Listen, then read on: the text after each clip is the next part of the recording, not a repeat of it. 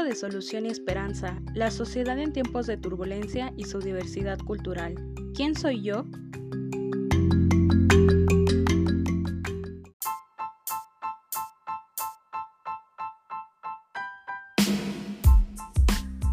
Hola, ¿qué tal? Soy Lisbeth Suárez Merlín, actualmente estudiante de la Facultad de Negocios Internacionales en la Universidad de Negocios ISEC. Y la elección del tema es porque soy hija de padres divorciados.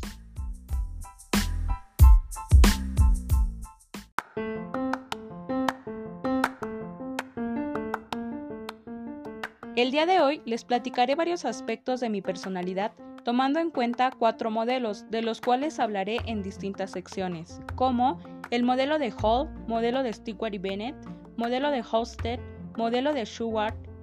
Tengo el placer de contarles mi experiencia tras el divorcio de mis padres hace seis años aproximadamente.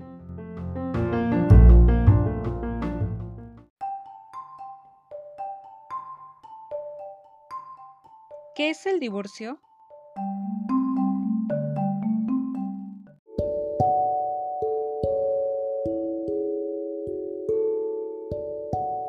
El divorcio es la disolución del vínculo matrimonial ya que por diversos motivos la pareja considera necesario terminar con su relación. El divorcio puede y a la vez no ser devastador al momento de tomar esta decisión, ya que ante esto cada miembro deberá ser partícipe y tomar conciencia del proceso de divorcio como pareja, a la vez, es muy indispensable la ayuda mutua del resto de la familia, una ayuda de apoyo y no de crítica o sobresalto.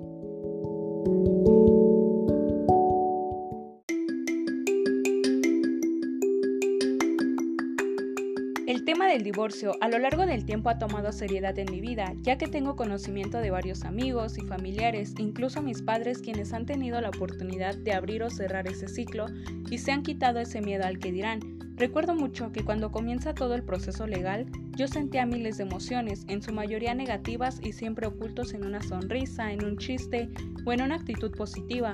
Todos creían que estaba tomándolo de la mejor manera. Sin embargo, lo que nadie sabía es que a mí no me gustaba que los demás se enterasen de que mis padres estaban divorciando. Me daba mucha pena ya que para algunas personas estaba mal visto, incluso personas que no conocían mi historia Llegaron a decirme que como mis padres estaban divorciados y por ende no estaban juntos, yo nunca sabría qué era el significado real de una familia, papá, mamá, hermanos, y a su vez escuché hablar infinidad de cosas de mis padres por dicha decisión.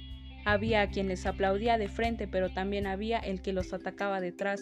Como lo menciona el antropólogo holandés Jeff Hosted, cada persona siente emociones y su manera de relacionarse con el medio puede verse modificado por su cultura.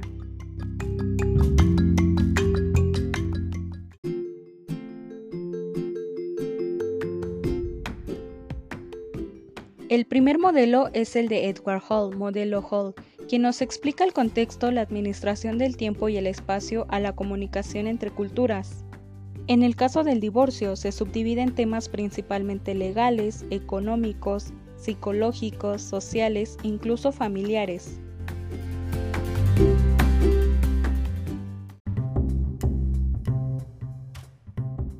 Hablando del factor cultural de alto contexto, nos dice que toda esta información se relaciona al acto físico en la interiorización de algunos elementos o símbolos que las personas de la misma cultura comparten, su estilo de comunicación es indirecto.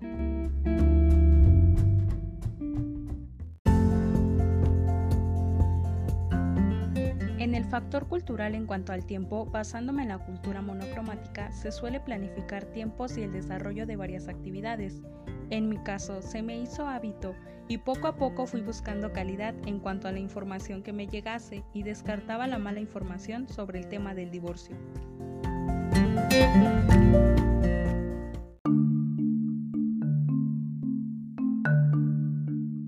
El factor al espacio en culturas de baja territorialidad no les interesan las posesiones materiales, comparten su espacio y sus territorios con mucha facilidad y es que tras esta experiencia y otras entendí que lo material es solo eso, material, que de nada nos sirve tener el mejor par de tenis del mundo, el reloj más caro, que así pudiésemos tener un lápiz bañado en oro. Lo que importa es la vida y que debemos disfrutar cada momento y saber demostrar el cariño y también saber alejarnos cuando algo no nos gusta o está mal, el compartir todo aquello que podemos y brindarle ayuda a ese amigo que más necesita.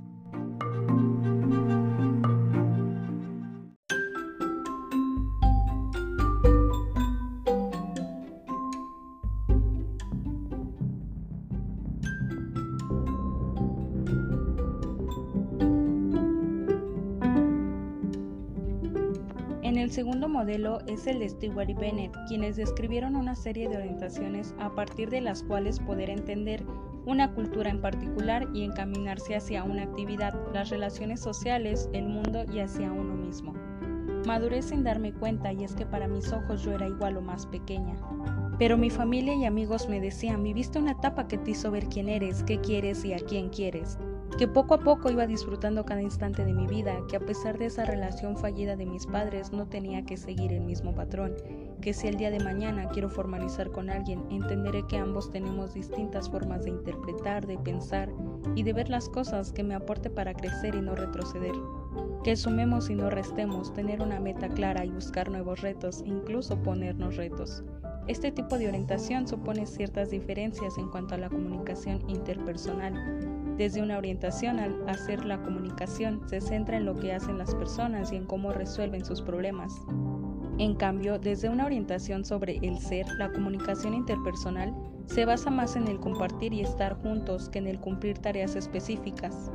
Orientación hacia la forma de las relaciones sociales, puesto que hoy les agradezco porque aprendí a ser sociable y a decir todo aquello que me hace bien y me hace mal, y sé que a cualquier lugar que llegue haré amistades aunque nos hayamos visto solo unos instantes, que puedo platicar de cualquier tema, que transmito confianza y alegría a la vida de las personas, que si me alejo me buscan y siempre tratan de hacerme sentir cerca, aunque estemos a miles y miles de kilómetros.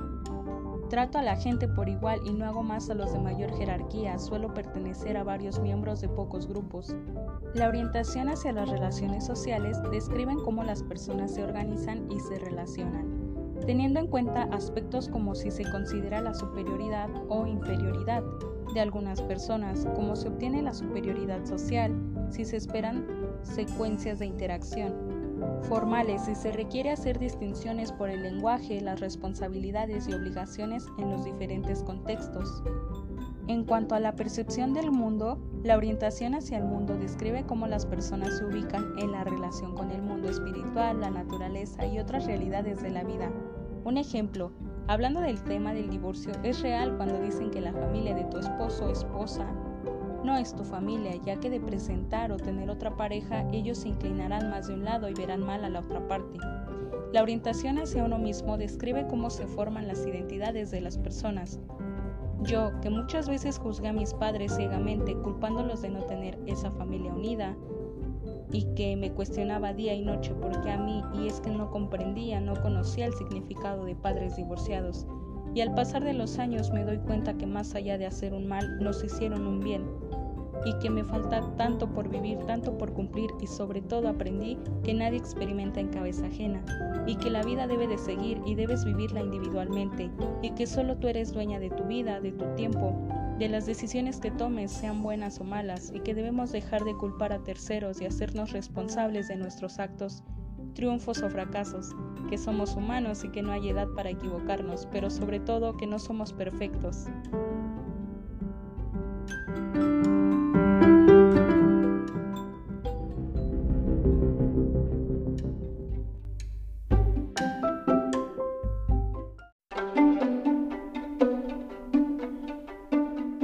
El tercer modelo es el de Hosted. Se basa en seis dimensiones que parte de las desigualdades sociales, la relación de un individuo y su grupo, el contexto de género y cómo manejamos la incertidumbre y la reflexión de cómo se afronta el corto y largo plazo. Por último, la indulgencia, que es la dimensión que examina la importancia de la felicidad y el control de la vida.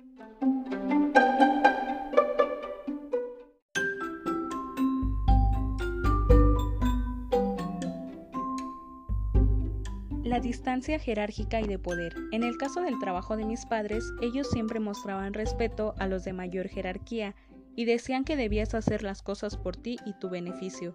y desde pequeña me enseñaron a saludar desde el encargado de intendencia hasta el de mayor jerarquía, ya que no sabemos cuándo requieras de su ayuda, y que se debe de ser más colectivo, ya que si se trabaja en equipo, el premio va para todos y no para uno, respetando las religiones, tradiciones de cada persona y al momento de negociar ser directo y no juzgar antes de conocer. Estadísticamente hablando, las mujeres son las que inician el papeleo y todo lo que conlleva un divorcio, y es ahí cuando entra mi madre, quien le dijo hola al divorcio. Cansada de esa vida rutinaria, tras 23 años de casada con tres hijos, dando el 100% y recibiendo un 50%. En el año 2012 ella me dio una carta y lo que más deslumbraba era, solo te pido que me comprendas, nunca dudes que te amo y que daría la vida por verte feliz. Me hacía ruido el me comprendas. Hoy puedo gritar a los cuatro vientos que me siento orgullosa principalmente por ella, y que fue una de las mujeres que no se quedó callada, dejando a un lado el miedo y tomó valentía hasta de las paredes, y que lo hizo principalmente por su bienestar y el de nosotros como hijos.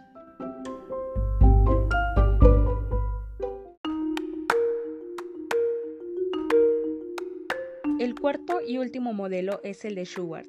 Su teoría de los valores humanos nos dice que los valores están estrechamente relacionados con aquellos factores que son importantes en nuestras vidas, los cuales toman diferente importancia de acuerdo con la persona y la cultura. Yo sé que en el proceso del divorcio nos encontramos en una cuerda floja, pero no por eso debemos dejarnos caer. Que es un duelo que no solo nos afecta a nosotros, sino a la familia y que al pasar de los días Entendemos que es decisión de tus padres, que el hecho de estar ellos divorciados no quiere decir que los hijos se divorcien de los padres, pues ser hija de divorciados a los 15 años, déjame decirte que no es color de rosa, ni algo que yo hubiese planeado, como en su tiempo mi fiesta de 15. Y es que los motivos de un divorcio no siempre suelen ser buenos. Lo más común es que parte desde una infidelidad, maltrato físico, verbal, violencia familiar, por mencionar algunos.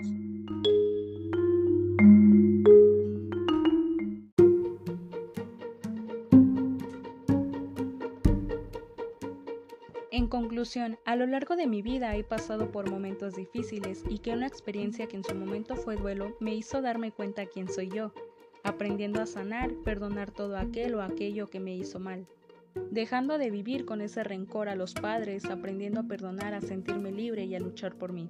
Me encuentro en constante crecimiento, tanto académico, personal como profesionalmente. Y estoy orgullosa de la persona en la que me he convertido porque hoy logro entender una y mil cosas de todo lo que en su tiempo me cuestioné y que debemos de ser agradecidos día con día y que si seguimos vivos es por algo, pues entendí que aunque en su momento perdí muchas cosas, gané nuevas, incluso mejores. Si quieres ser positivo y lograr todas tus metas, siempre pregúntate cómo puedes hacer algo en lugar de decir por qué no puedes hacerlo. Recuerda que toda crisis trae una enseñanza.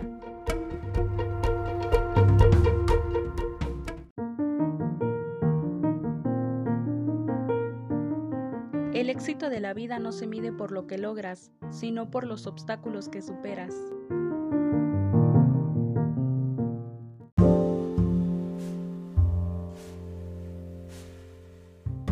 Agradezco que hayan llegado hasta aquí, te habló Lisbeth Suárez Merlín, hasta la próxima.